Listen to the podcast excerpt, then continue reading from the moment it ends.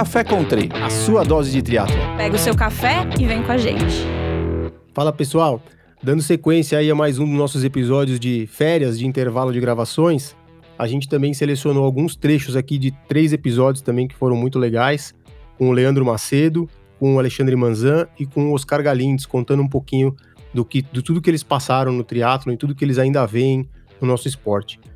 Então, no Leandro Macedo, a gente selecionou alguns pontos, né? Então, a primeira pergunta que foi sobre o surgimento de novos atletas aí na, no triatlo olímpico depois das grandes performances dele e do Alexandre Manzan, principalmente na década de 90. Perguntamos também para ele se ele teria um plano para, se ele fosse parte membro da confederação, para elevar o nosso esporte né, no, no triatlo nacional e mundial. Quão detalhista ele era na preparação dele, ele vai contar alguns detalhes, inclusive a, a coisa do elástico na sapatilha, que foi. Nem, nem, pouca gente sabia, mas que ele foi um dos primeiros, um dos pioneiros a usar, ou pioneiro até a usar isso, né? Perguntamos para ele também sobre o, o talento, né, da, do, do, do, esporte individual, né, porque a gente fala que tem muito esporte que a pessoa tem uma dedicação, apenas com o talento o cara consegue definir um esporte, né, e no triatlon a gente perguntou para ele se é um pouco diferente isso. Outra coisa que chama atenção no Leandro também é que ele é muito calmo, né, muito centrado, então a gente perguntou para ele se nas provas ele também era assim e qual foi o trabalho mental que ele tinha para ser assim, para se desenvolver, né? ou se ele sempre foi assim, calmo. Então a gente realmente teve um gap, né? Acho que depois de, das Olimpíadas, depois de 2000, né, onde eu já não estava mais no meu auge, né, em 2000, mas 2004 a coisa foi, assim, todos os países foram evoluindo, foram fazendo um trabalho de base, foram tendo renovação e o Brasil meio que parou. Eu acho que a gente tem condições de voltar, né? Tá se esboçando aí umas promessas, né? O Hidalgo, acredito muito que ele é menino completo, né? Falta pouco para ele deslanchar aí. Basicamente, ele, digamos que ele tem muito mais talento do que eu e o Mazan tínhamos, né? Porque ele já tem a natação pronta, tem a bike pronta e falta só ele ajustar a corrida para para chegar naquele nível, né? Para passar para outro nível, na verdade. Não, mas é fácil. a gente não precisa inventar nada. Assim, a minha opinião não é a minha opinião. Você viaja pelo mundo aí, você vê o que os outros países fazem. A gente não tem que fazer nada diferente né? Então tem que inventar, lógico, tem que adequar para a cultura brasileira, né?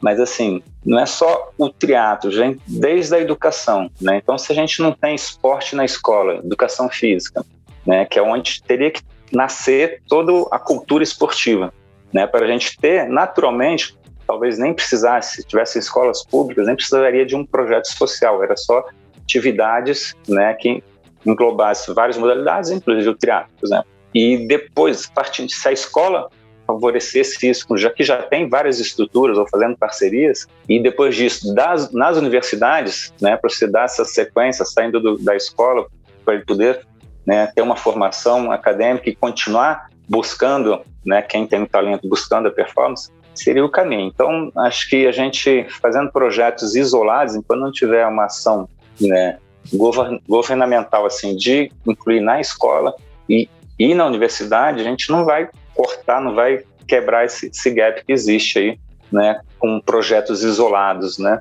E o que você falou de técnicos, com certeza, o projeto técnico para a escolinha tem que ter um perfil, mas ele tem que estar sendo monitorado pelos, pelos técnicos de alto rendimento, né? Assim, que vão periodicamente fazer visitas a esses as escolas ou projetos sociais tal.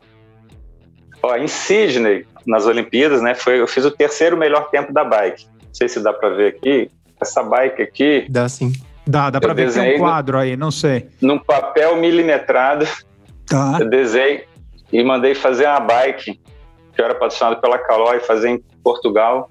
Eles falaram, a gente vai te patrocinar. Eu falei, tudo bem, mas eu quero desenhar a minha própria bike. O percurso lá exige uma, uma arrancar, é, saía da água, já tinha uma subida, precisava de uma bicicleta curta, né, para ter agilidade, para subir bem, para acelerar bem, né? Então, assim, foi uma não, bike não própria para no... Sidney, então, essa aí. Própria para Sidney, que eu desenhei assim, o material foi ainda não tinha bicicleta de carbono, né? Só é, garfo de carbono, dianteiro, já, já vi o traseiro, mas essa foi desenhada no alumínio mesmo, foi feita no alumínio só com garfo dianteiro. Então, assim, eu entrava nos mínimos detalhes de, de tudo, assim, gostava de inventar algumas coisas para adaptar para ver se melhorava. Muito, Várias muito... histórias. Rapaz, até onde eu sei, o triatlo na mudança de 95 começou mudar de sem vácuo para com vácuo, né, as provas é. da ITU. Isso. Aí, assim, a, a T1 para mim, cara, se tornou mais importante do que antes, né? Porque eu saí atrás e tinha que né, trocar rápido, não podia perder mais tempo. Você pode ver minhas provas na ITU, até um é sempre uma das primeiras ali. Né, 16 segundos, 17, está sempre. Não perdia, se eu perdesse, era um segundo do, da melhor transição. Né? Então estava eu lá em Boulder, né, pro, preparando para o Campeonato Mundial de Cleveland, em 96, né? E vocês falando, foi onde que o Greg Bennett ele deve ter falado que eu tirei o terceiro lugar dele lá. Passei ele no final. ele é puto comigo. E aí, de contar essa história, a gente estava lá preparando, e eu, nessa época, assim, pense em uma das maiores pressões que eu sofri, né, de prova, e, e que lidei super bem com isso, foi o Campeonato Mundial. Algum brasileiro já entrou aqui para disputar um Campeonato Mundial, sendo o primeiro do ranking do circuito. E a gente tinha o Marcos Ornelas, estava lá em, na Europa, né? Depois que a gente eu e o Mazan fizemos aquelas provas no Japão, eu fiz em Paris e tal. Ele contou pra gente antes da prova, ó, tô treinando aqui na Europa, os caras estão falando o seguinte, ó, qualquer um, qualquer um pode ganhar esse campeonato mundial, menos um daqueles dois brasileiros lá, né, que eles estavam tão indignados com a gente. Aí eu tava lá em Boulder, aí fala, cara, eu tenho que acelerar essa minha transição, não tem como, eu tenho que subir na bike e tal. Aí tava numa das subidas lá, eu parei com quem estava comigo era o Cláudio Bataglini lá. Aí comecei a tentar pensar, peguei um graveto, falei, cara, vou botar o graveto aqui, treinando transição, né? Para segurar a sapatilha. Aí, aí o graveto caía tal. Aí peguei um, uma graminha, puxei a graminha, amarrei e treinando tal. Aí arrebentava. Aí depois falei, cara, mas vou botar um elástico. Aí botei. Na transição 96 até então, você não via ninguém fazendo isso, colocando elástico. Então foi 96 no Campeonato Mundial, você pode tentar ver lá se enxerga alguém usando isso anteriormente, porque não tinha essa necessidade antes. Né? Então foi uma demanda que aconteceu por causa do vácuo. Do assim, vácuo. Se tornou importante. A natação uhum. mudou muito, né? E para mim, para pô, o vácuo melhorou para você de certa forma, porque a natação não era tão importante como se tornou depois que o pessoal percebeu que pô, a gente tem que nadar mais forte para se livrar daqueles brasileiros. Eu tive que treinar mais né? Porque eles formavam o pelotão na frente e a gente não conseguia mais pegar. E eu tive que treinar a transição de sair da água para a corrida, treinar, né? E sair forte na bike, né? E apurar tudo isso, né? Apurar. Antes que eles se organizassem lá na frente. Assim, acho que o cara tem que ter talento, sim, mas ele tem que pagar para desenvolver esse talento. No triatlo não tem zebra, cara. É, não é que nem no futebol. Não, o cara tá preparado, né? Eu digo que não tem zebra assim. Por exemplo, o pessoal fica falando ah, nas Olimpíadas e acreditando em medalha e ah, vou lá buscar. Isso aconteceu muito no passado, né? A mídia era pouco, tinha pouco conhecimento, né? Se falando de triatlo, né? Até, até, hoje tem melhorado bastante, mas se falava, se a pessoa falar que ia conseguir um medalha, a pessoa acreditava sem ver o histórico dele no circuito mundial, Acho que não teve um atleta que foi medalhista que não, não teve num WTS entre os 10, pelo menos. Então, assim, não tem zebra, não tem. Pode ser que na pandemia, assim, muita gente sem competir, pode ser que alguém tenha dado um salto, né? E não, a gente não foi visível ao longo do, desses, desses últimos anos, aí, esses últimos meses, de acompanhar isso aí. Mas no triatlo não tem, não tem zebra. O talento pro endurance, pro aeróbico, tem que existir mas a pessoa é, tem que querer desenvolver. Tem gente que tem muito talento, muita facilidade com as três modalidades, né, e às vezes não tem a perseverança, persistência, né, para desenvolver isso. Então, assim, não basta o talento, mas o talento contribui muito para ele atingir o nível mais alto. Isso a nível profissional, né? Porque a princípio todos que estão lá têm, têm, têm talento. Já no amador, tudo bem, pode é. ter essa diferença. O cara com um pouquinho de talento e não tão dedicado vai ganhar. Ou vai perder porque tem menos talento e é dedicado e assíduo e treina, e, né, descansa, faz tudo certinho. talento aí não vai vingar também. No futebol já, já vinga, né? Só o talento, pelo menos vingava, né? Hoje em dia já tem muita preparação. Então, eu comecei assim, eu tinha essa característica, né? Mas eu percebi assim que em provas tal eu precisava trabalhar de alguma forma para conseguir entrar na prova do jeito que eu entrava no treino. Então, é, eu sempre gostei muito da cultura oriental, né? né da filosofia oriental, né, de sempre li alguns livros que hoje estão voltando à moda, que antes era autoajuda e hoje é coaching, né? Ou, é, ou se englobou na psicologia positiva. E em 91 eu comecei, eu realizei uma vontade que eu tinha de aprender a meditar. E eu fiz o primeiro de janeiro de 1991, estava eu lá às seis da manhã, né, não curti o Réveillon, dormi cedo e fui fazer meu curso de, de meditação. Quatro dias e tal. Aí, a partir daí, eu comecei a buscar desenvolver isso. A meditação, né? aquela é. contemplativa que você fez? É aquela que você. Não. Não. Não? É, a minha é, é a raiz. A meditação. É a raiz. É, não usa aplicativo, não. Não é conduzida, isso aí não consigo, não. É você com você mesmo, é meditação transcendental, né? Existe vários. Ah, eu já fiz MT transcendental. Você consegue fazer sentado, né? Em qualquer lugar. Eu já fiz um. Qualquer fiz lugar. Tempo faço no ônibus, mob baderna, tudo.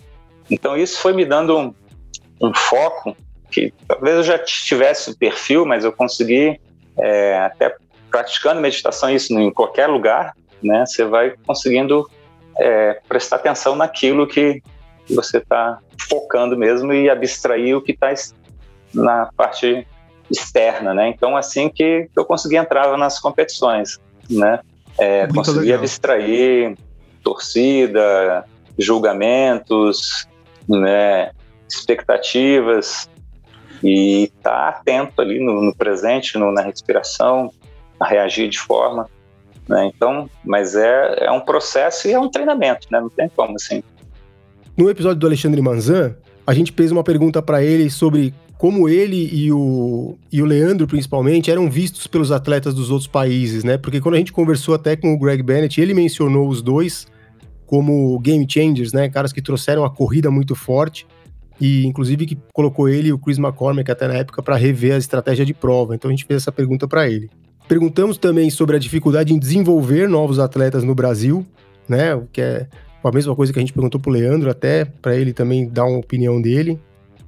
Falamos um pouquinho sobre patrocinadores na época, como que eles conseguiam ter patrocinadores, qual era o trabalho que eles desenvolviam para ter isso, porque a visibilidade era menor, né, do que hoje. O triatlon ainda é pequeno, mas era muito menor naquela época, então ele pôde falar um pouquinho sobre isso também.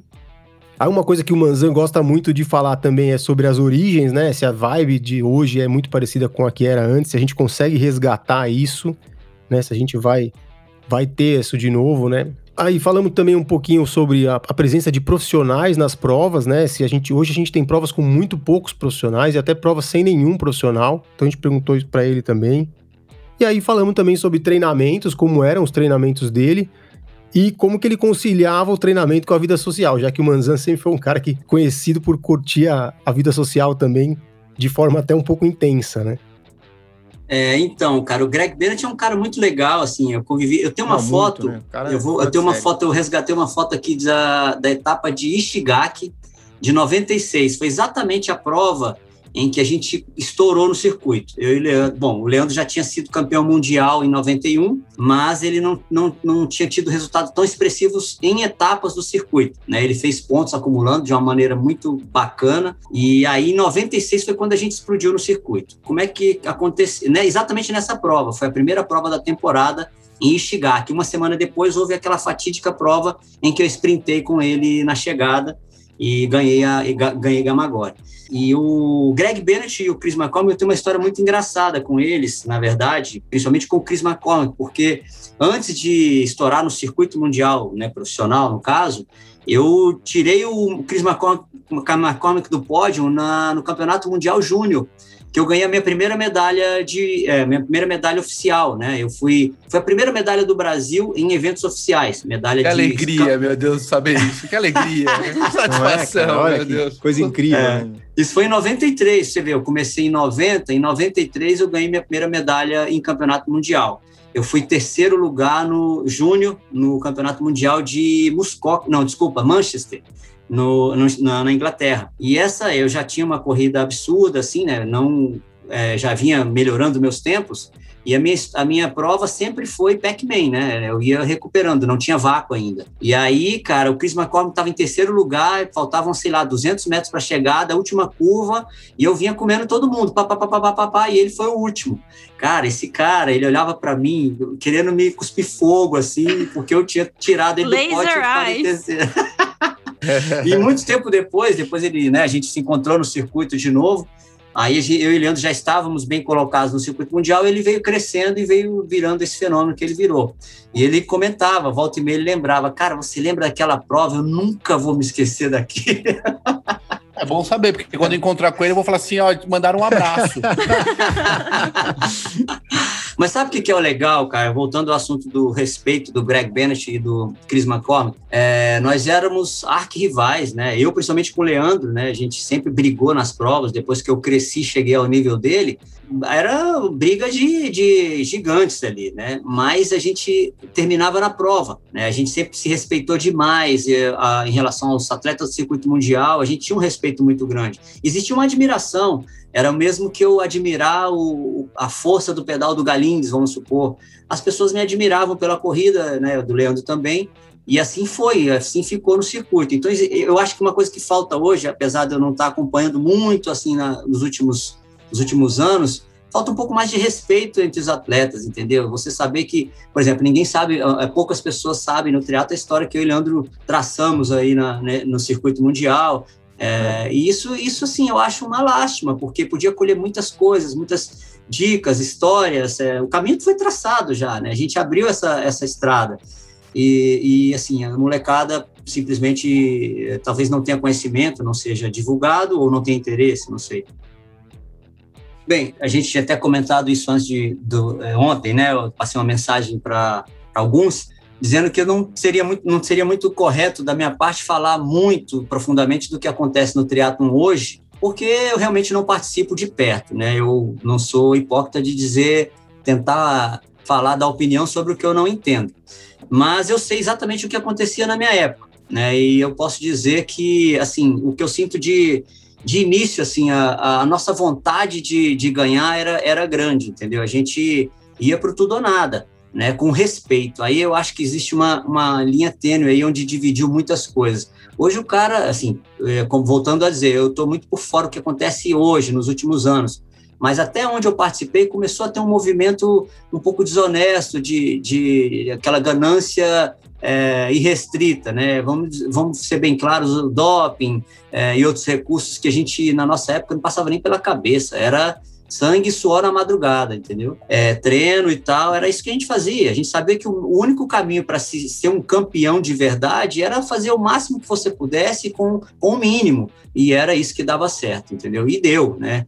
É, uma coisa que você falou em relação aos ídolos, isso é fundamental. Você tem que ter ídolos no esporte, senão, senão, você, não, você não renova essa questão. Agora, é, eu não posso dizer hoje assim, eu não conheço os, profundamente os meninos que estão aí hoje treinando, porque a fase é diferente, né? O mundo mudou, o triatlo mudou, então não dá para dizer quais são as dificuldades, as facilidades que eles encontram hoje. Agora, uma coisa que mudou, é, eu lembro de fato assim que mudou um pouco a a, a, o que, a, a essência do triatlo uh, foi a questão de currículo, né? Eu, eu lembro que teve uma época no Ironman é, que começaram a colocar uma categoria empresário, né? Assim, cara, é, categoria empresário no triatlo né? Você está fazendo um esporte, aí você bota uma categoria de empresário. Eu acho que assim, ali todo mundo é absoluto. Você é um ser humano que está praticando um esporte. E daí para frente, eu acho que as coisas se transformaram um pouco. Não estou dizendo que foi só isso. Existe uma procura hoje muito grande por um carimbo do Ironman na, no seu currículo. Pode ser não ser tatuado literalmente, como muita gente faz,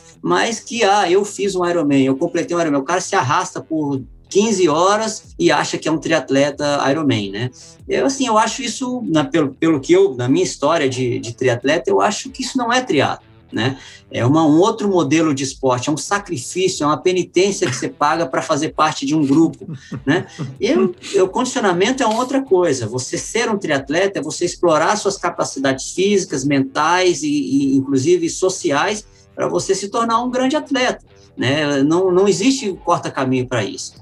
E o que eu vejo hoje, sinceramente, de longe, pelo menos, é que as pessoas estão sempre tentando achar um desvio, um caminho mais curto para chegar a um objetivo que não são capazes, né? Enfim, eu posso estar falando uma grande besteira aqui, mas eu acho que isso mudou muito o triatlo. Não, é, era tentativa e erro mesmo. Né? A gente não tinha uma cartilha, você não tinha um livro, você não tinha internet, né? Então, assim, era tentativa e erro. Existia um, um protocolo de treinamento né, padrão, bem básico, e, e, de outros esportes, do atletismo, do ciclismo mais antigo e tal, em que a gente adaptava, né, fazia uma adaptação para o triatlo. Mas era extremamente difícil. Eu lembro que tinha gente que tinha dois técnicos, um só de corrida, outro só de ciclismo, outro até três é, com da natação, e era horrível para você sincronizar as três atividades com três técnicos diferentes né? Porque não existia um protocolo é, do triatlo como existe hoje, técnicos especializados só no triatlo que fazem ali uma coisa bem vomitadinha e perfeita para o cara treinar. E a gente ficava errando. Ah, cara, exagerei no ó, chegar até, até o ponto do cara, do técnico do ciclismo, ser humilde ao ponto de falar, cara, eu acho que eu, eu errei a mão com você e abaixar, né? Ou então do, da corrida, cara, aí você já tinha perdido uma temporada, né? E assim foi, né? A gente perdeu muito tempo com isso, sem dúvida mas eu acho que você acaba explorando outras, outras qualidades do seu corpo, né? A tolerância, recuperação, enfim, não estou dizendo que as pessoas, todo mundo tem que passar por isso, mas é, foi uma fase em que eu guardo muita coisa boa, assim, que me deu estrutura emocional e física para correr circuito, etc. Mas voltando à questão do Ironman, eu falei uma coisa muito feia, que era falar das 15 horas, né? Eu não deveria ter colocado números no, no, no tempo total. Mas o, Coloca 17, 17 1, que fica tranquilo para todo mundo. É, não, não, é, uma, é, realmente é só uma referência. O que eu quero dizer com isso é que o esporte, é um, o triatlo é um esporte individual queira você ou não, né? Muitas vezes é você deve ter já ouvido isso de algumas pessoas, você é taxado de egoísta. O, isso quem me falou foi o Chris McCormick, por uma grande coincidência. Ele, eu vi ele falando num relato, num artigo, e eu concordo plenamente com ele. Entendeu? Se você quer ser um campeão de verdade no triatlo, você tem que ser um pouco egoísta. E não é egoísta ao ponto de evitar as pessoas, de não conviver com a sua família, mas o triatlo é individual. Você tem que se dedicar seu corpo e alma àquele esporte para explorar o máximo que você tem. E isso é um pouco egoísta, faz parte claro. da car característica do esporte. E voltando à questão do que existe hoje, pelo menos até onde eu consigo enxergar, é que as pessoas não fazem o triatlo para si, né? Fazem para os outros. E aí é que está o grande erro. O, o triatlo é seu, é interno.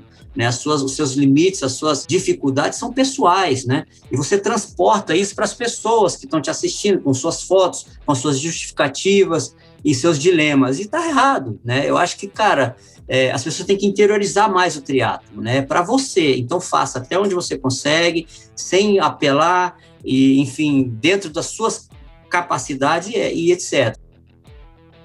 Não, eu acho que não. Mas eu concordo com você, né? O, o, esporte mudou. E mudou não só porque o esporte, é, as pessoas tiveram uma, uma, uma, visão, uma idealização diferente com, com o resultado do, do triatlo.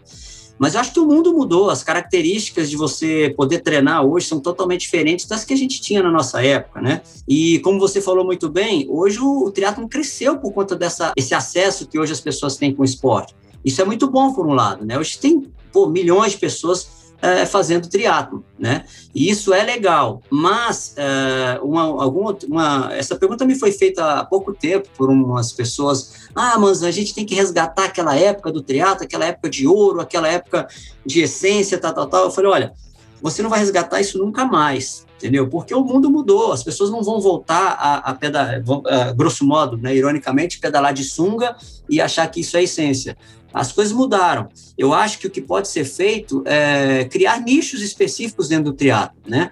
Hoje existe o triatleta que ele quer fazer uma social e por que não, né? Participar de uma prova da maneira que puder, e isso gera renda, isso espalha o nome do triatlo. Eu vejo isso de uma maneira boa até. Não é o, triatlo que eu gosto de fazer, que eu aprendi a fazer, mas eu acho que você tem que criar nichos, né? Tipo os minimalistas ou, ou os triatletas de essência. Isso pode engrossar um pouco o caldo, porque tem muita gente que gosta dessa fase e, e que não viveu isso, que gostaria de viver, né? Mas daí, assim, vamos pegar por um lado mais é, técnico hoje. Eu acho que desigualou demais o teatro, entendeu? Você era, você conseguia ter uma, uma disputa mais justa na época que a gente começou. É, coincidentemente ou não, né, na época que a gente começou, é, não tinha equipamento como tem hoje, né? Hoje você pega uma bike, a bike, cara, sei lá, 30% da média que você faz é a bike que te entregou. Né? Na minha época, não, cara. A bicicleta de ciclismo, a bicicleta que a gente pedalava era uma bicicleta de ciclismo, praticamente com clipe, que muitas vezes a gente até adaptava um clipe ali, amarrava um negócio no guidão e ia embora. Cara, e sinceramente a gente fazia médias absurdas. Se você pegar o tempo do Mark Allen, que no Ironman de 89, que foi quando ele disputou 89, lá com o Dave Scott. Enfim, uhum. entre outros anos também, não foi só Não, eles ainda tem ainda um tempo, acho que, é, acho que ele fez é, 4,24, eu acho, cara. É, é muito próximo do que os caras fazem é hoje, é entendeu? Próximo, é próximo né? assim, se você colocar uma proporção, é muito próximo.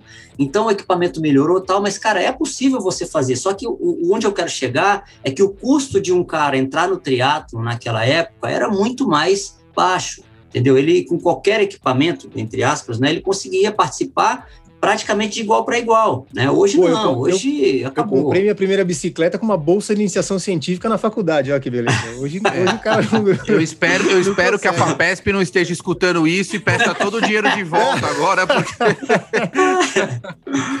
é. Pô, tudo é de volta, deve ter dado uns 1.500 reais, tudo. É, na verdade, os, as provas antigamente eram um grande churrascão de brothers, né, sem a carne, porque você praticava ali o esporte que você mais gostava, dava o sangue ali e depois você ia curtir, cara. Dava um monte de risada e falava, não tinha segredo, você contava os seus treinos mesmo. E assim, era um barato, cara, era um barato. Era, a gente ficava louco para descer, né, para São Paulo, para fazer as provas, porque você sabe que ia ser divertido pra caramba, né?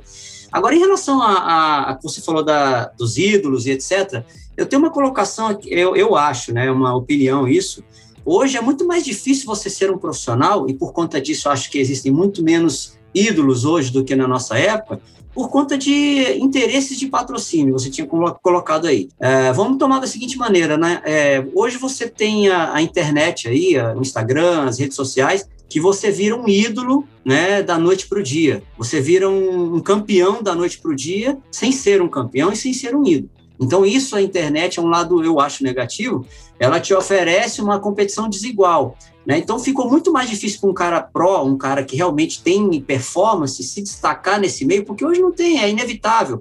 É, é rede social, é aparecer em fotos ali, seguidores, etc. E ficou mais difícil para um cara bom ter essa, essa, esse, essa disputa mais honesta, entendeu? Chega um cara lá, eu já vi isso até a, meus últimos anos de patrocínio ali, é, até depois, mesmo amadoramente, tentando com, fazer uma permuta com uma bike para fazer algumas provas e tal, ouvi isso, né, da minha, da história que eu tive, da história da minha época, assim, ver Leandro, Armando, outras pessoas, Marquinhos, Fernanda, e, cara, eu não sei se eles passam por isso, mas, cara, o que eu fiz pelo triatlon, e chegar o cara falar, não, mas eu, olha só, o fulaninho ali, ele aparece na televisão, ele tem tantos mil seguidores, então não posso negociar isso com você, eu te faço preço de custo e para ele eu vou dar uma bike mais não sei quantos mil reais. Cara, é decepcionante, entendeu? É assim, é, é você é ver uma inversão de valores muito grande. Mas eu não lamento isso, isso é o caminho que se tomou, é, eu acho que não tem volta, né? É, é uma coisa muito é, é, disposição hoje, né? Você quanto mais aparecer melhor,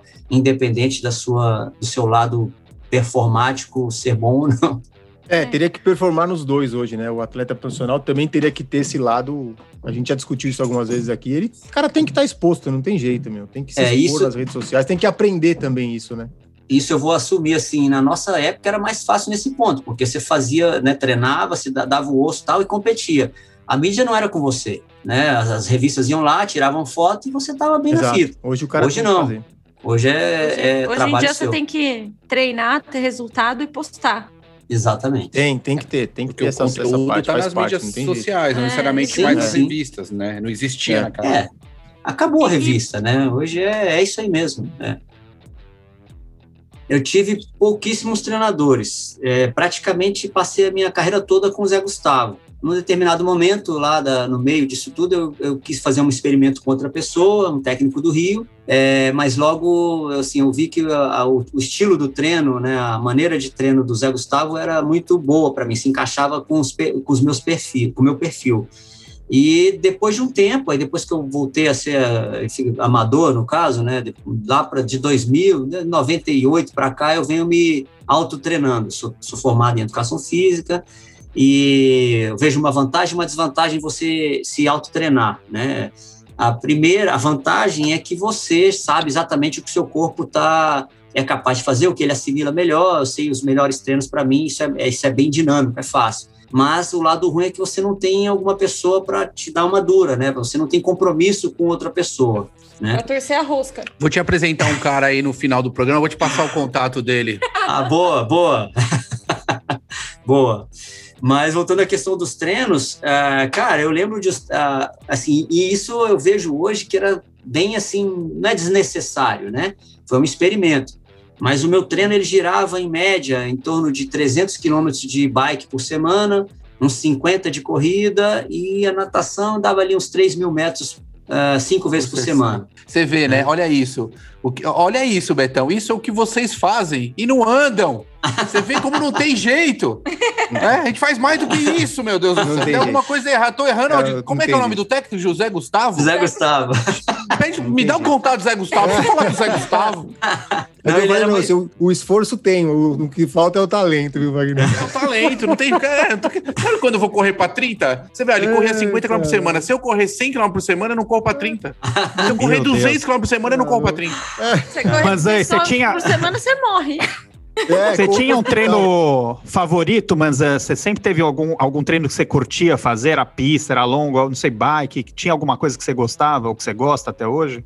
Não, eu, eu sempre gostei de treinar. Eu treino até hoje, né? Eu ah, deixei de competir já há um tempinho, mas assim, eu treino todos os dias não treino mais exatamente a mesma rotina, mas eu treino todo dia. Eu gostava muito de, de pista, apesar do sofrimento, eu achava aquele tradicional lá, eu tinha um treino de 8 de mil, era sangue, suor e lágrimas, literalmente, né? Na madrugada. Na madrugada. O Wagner o gosta do treino de pista também, né? Pista da marginal, que ele pega de carro hoje. É esse treino que ele gosta. Tem jeito, né? Aí é. Esse treino hum. eu gostava muito, eu via muito resultado nele. Mas eu nunca gostei de pista, digo, de track and field ali, de, do, da, do local. Então eu fazia esse treino na rua mesmo. Eu tinha alguns treinos, alguns trechos marcados, que na época não tinha GPS, não tinha reloginho. Você ia com a bike antes, marcava ali quilômetro por quilômetro e dava um trabalho, porque você não queria ficar indo e voltando, então você fazia uma volta de 10 para marcar quilômetro por quilômetro. Isso era, a pessoa pode achar meio ridículo, mas era uma coisa artesanal do triatlo e, e uma, uma maneira de você você se envolver mais com aquela história toda. Sua cabeça ia se preparando para aquele treino, só de você ir lá deixar uma água escondida ali no, no copinho. O pessoal é. da maratona fazia isso muito. Eu... Foi uma aventura muito boa, entendeu? Porque assim, eu guardo com muito carinho aquela época. Apesar de é, eu tive vários patrocínios que não gostavam muito dessa, desse perfil que eu adotava, né? De, de ser um cara boêmio e também fazer resultados né? Assim, um, um, patrocínio quer ver você é, fazendo resultado e, né, e treinando, sendo profissional, o que eu entendo muito bem hoje, né? Eu acho assim, você só é jovem uma vez na vida, né? E você desperdiçar essa essa juventude que é que é fazer besteira mesmo, fazer merda, vamos falar, é assim, cara, você vai acabar fazendo merda quando, quando velho. E eu acho que tem a hora para você fazer isso. É. Feliz, feliz de mim que, que consegui fazer, é, conciliar isso, né? Agora, é, algumas coisas eu errei, né? Eu errei a mão, eu fui muito rebelde em, algum, em alguns momentos e acabei perdendo com isso, enfim, um caminho profissional, né? Poderia ter rendido um pouco mais a minha carreira de triatleta profissional. Não digo que foi por causa de, de ser boêmio, mas aí por opções mesmo dentro do triatlo, dessa questão de ser curioso, de ter, de querer pular para outra modalidade e tal. Mas é, eu achava muito saudável isso, né? Eu nunca exagerei. Algumas pessoas, as pessoas sempre exageram um pouco no que contam, né? É verdade, mas aumentam. Aí eu, assim, eu tinha uma, um controle disso, né? E eu me diverti muito. Eu acho que eu era um atleta feliz, como eu lembro de, de, de ver atletas do meu nível meio que infelizes, que duraram um pouco tempo. Talvez tivesse faltado um pouco mais de felicidade na, na, na sua rotina de atleta, né? A minha eu completava dessa maneira. E no episódio do Galindes, a gente começou perguntando para ele como foi o início dele na vida esportiva, quais foram os esportes que ele praticou. Se na Argentina também existe é, um apoio muito maior aos esportes coletivos, como aqui no Brasil, principalmente com o futebol, lá que eles também são tão apaixonados como nós, né?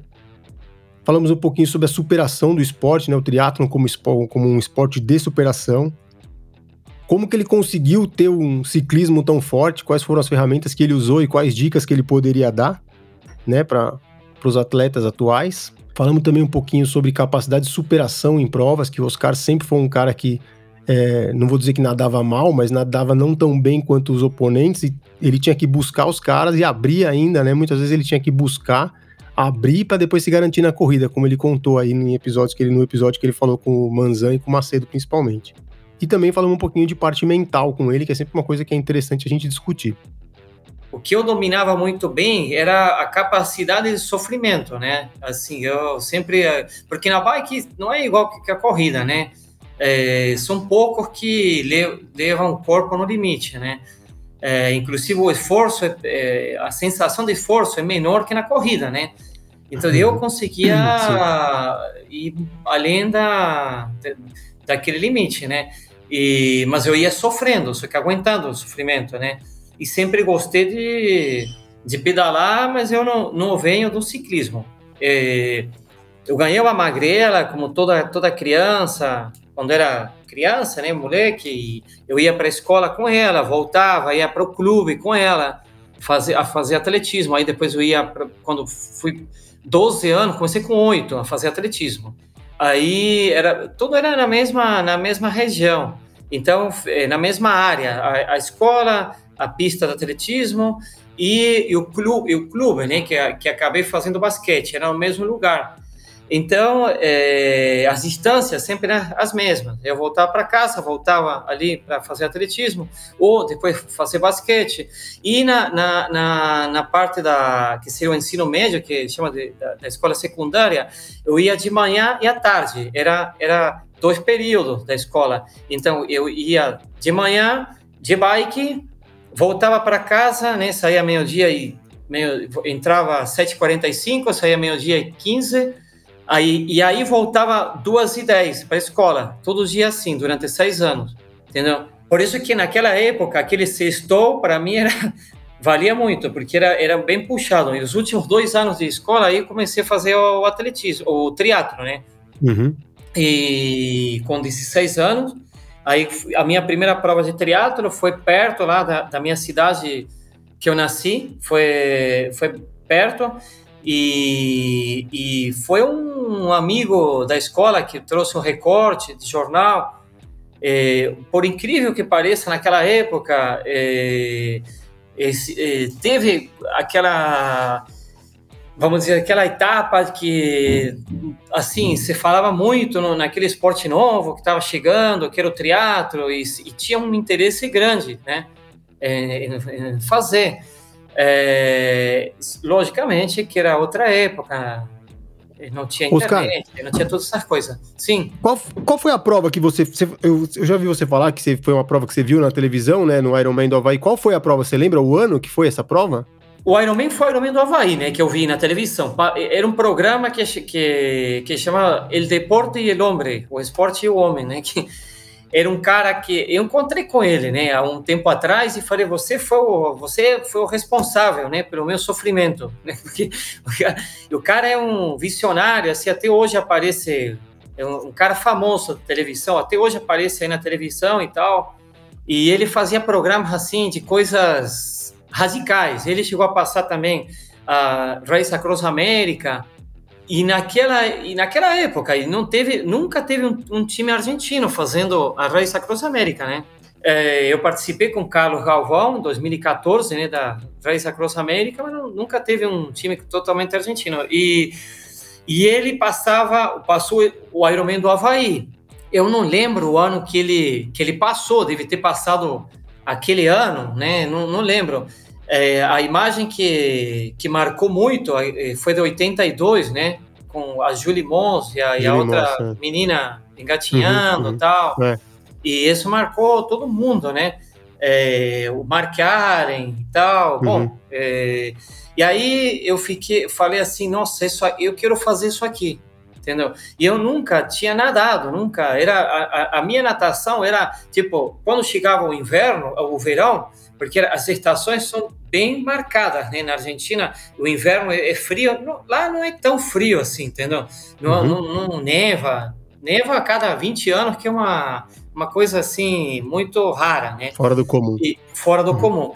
E quando chegava o verão, aí tinha a piscina, né, do clube que eu ia, uma piscina de 50 metros, mas era para só para, sabe, só para curtir. Não, nunca, uhum. eu não, não tomei aula de natação. Então esse foi o grande problema. Eu comecei a nadar com 16 anos. Então, né, dava soco na água, né? Não, eu acho que acontece o seguinte, por exemplo, a, o basquete, né, que teve aquela legião de ouro, né, da Argentina, Ginóbili, eu tenho vários amigos ali, porque Córdoba é um realmente um berço de, de, de campeões, né, de, de basquete, os irmãos Milanese, bom, é, o vice-governador de Córdoba, o Pete Campana, foi jogador de seleção também. Hoje ele está lá no, no, esporte, na Secretaria de Esporte. Eu, é, vira e mexe, com, mando uma mensagem para ele. Tenho contato com vários deles, assim. Então, mas é, você vê que agora mudou, né? Não, não dá uma continuidade como a NBA, por exemplo. Eles ganharam dos jogadores da NBA, mas não foi aquela, vamos dizer, aquele grupo, né?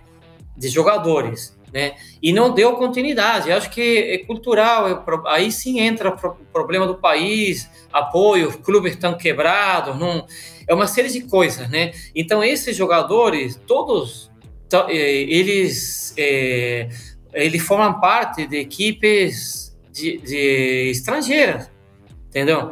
É, é isso que acontece esses jogadores de vôlei eu não acompanho muito, que se, deram bem agora nas Olimpíadas da Argentina, mas eu não sei quantos deles participam em clubes da Argentina ou clubes eh, fora né, da Argentina. Então, com, com as equipes, os esportes grupais na Argentina acontece isso, entendeu? São caras de, que, que estão fora da Argentina. Então, aí o, a, a, natação tem problema, triatlo, tem muitos problemas, não, não tem apoio, essa pandemia acabou com tudo. Então, a, a cultural, vamos dizer assim, não é culturalmente, é, é, é, costume da Argentina de não, de não apoiar tanto o, o, o, esporte quanto o Brasil, não? Por isso é que eu, assim, quando falam que aqui tem pouco apoio, eu discordo, porque é, eu acho que o orçamento da, da, da, do Kobe é Tudo depende, do, depende do referencial, né, Oscar?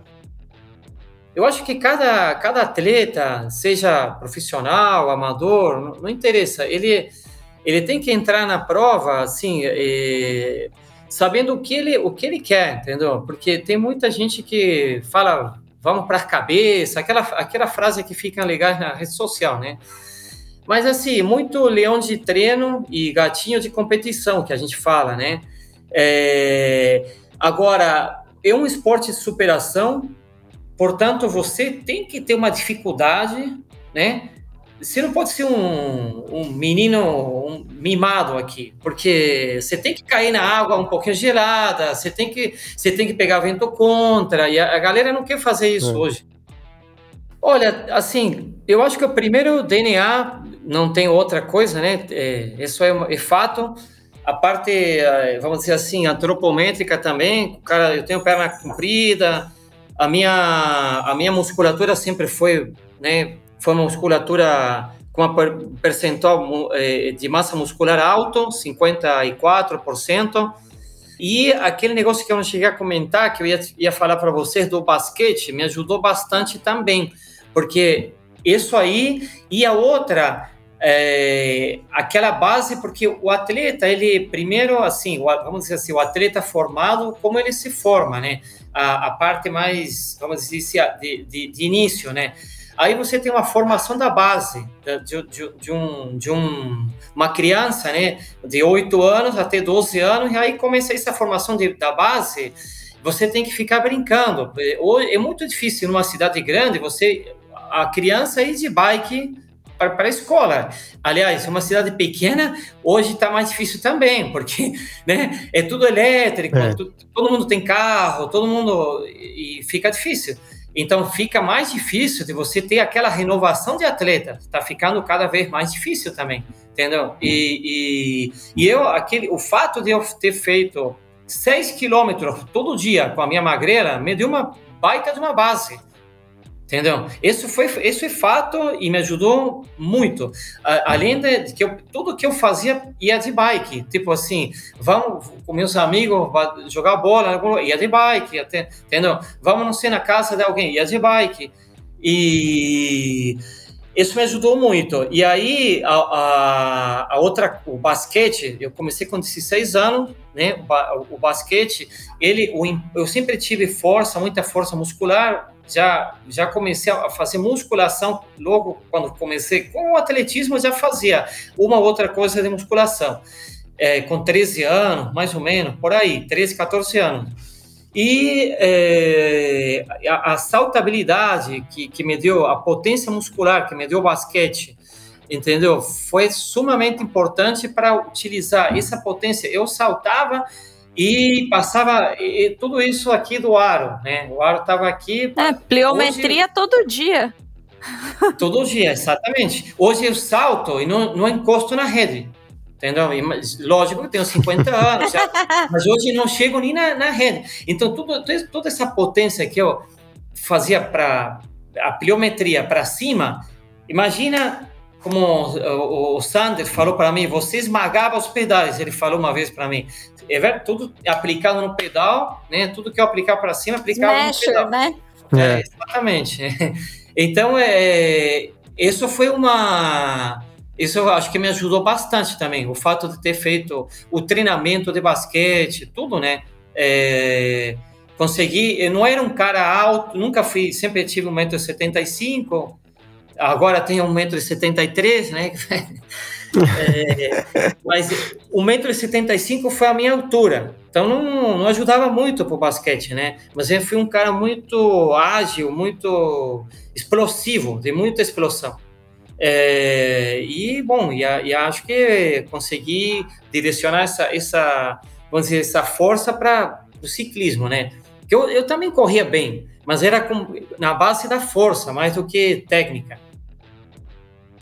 Olha, acho que em todas as épocas de, do, do triatlo teve aqueles atletas invatíveis, né? Ninguém, ninguém invatível até que, claro. né, que ganha dele, né? Simon Lessing, lembra do Simon Lessing? Uhum, o cara, uhum. a prova que ele entrava, ele ganhava, né? Esse era invatível mesmo, né? Já o Chris McCormack era um cara muito raçudo, era um cara... Ele, ele teimoso, sabe? O cara que... Imagina, o amador, ele ele tem que aprender em que situação de, de, um, de um atleta profissional. Eu participei do Ironman do Havaí cinco ou seis vezes, né? E naquelas que o Chris McCormack, ele andou e quebrou. Tinha amador que falava, ganhei do Chris McCormack. Não é possível, cara. Como assim ganhou? Ganhou você, ganhou várias mulheres de categoria. O cara andou, quebrou, entendeu? O que eles têm que aprender é a perseverança do cara.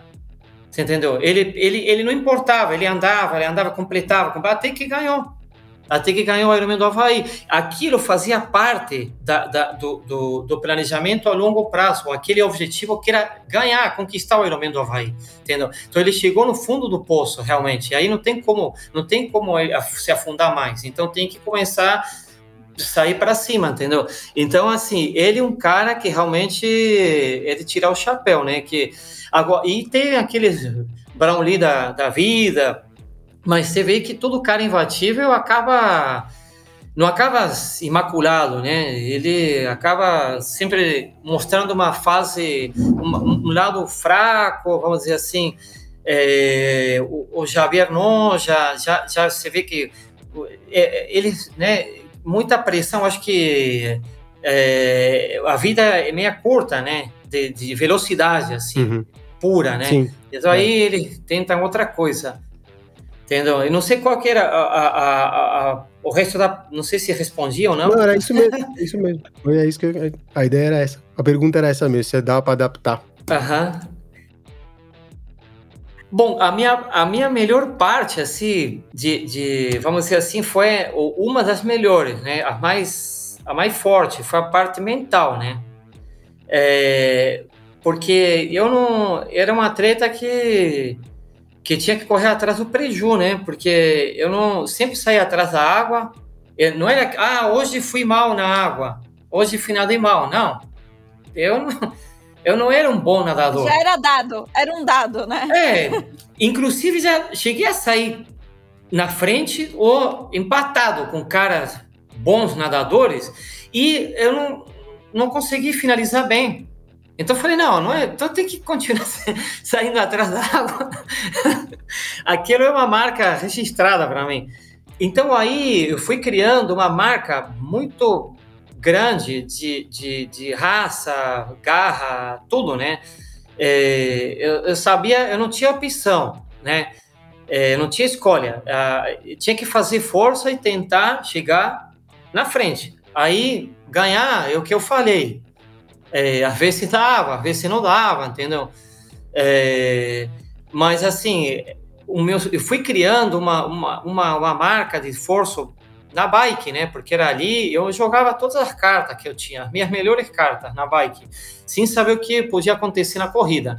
Isso aí era outro, não faz muito tempo, ano passado, numa conversa com o Manzan, eu cheguei a comentar para ele, e ele ficou assim, ficou calado, né? Porque ele, falei, sabe, eu tinha um cálculo aí para matemático para ganhar de você, você e o Leandro. Eles foram né, os melhores concorrentes, Leandro. Mansan, assim, Leandro competia mais com talvez com com, com, com Leandro, mas Mansan também. Mansan faz aniversário no mesmo dia que eu faço, 5 de junho.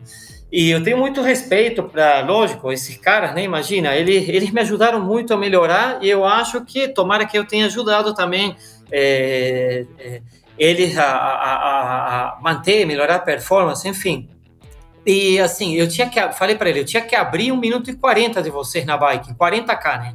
Tinha que alcançar e abrir mais 1 minuto e 40. Aí eu corria tranquilo, não era que, sabe, não era que eu não podia vacilar, mas assim, era uma corrida forçada para mim, mas eu sabia que ia ficar difícil para vocês me pegarem. Tendo um dia bom para mim era quase impossível, mas era dificílimo também abrir um minuto e 40. era muito difícil. Então é era, porque tinha que buscar ainda, né? Tinha, tinha que, que, buscar, buscar e abrir, então, né? E sempre a minha, a, a, o meu, a, a, minha melhor defesa foi o meu, o meu melhor ataque, entendeu? Foi, foi sempre assim.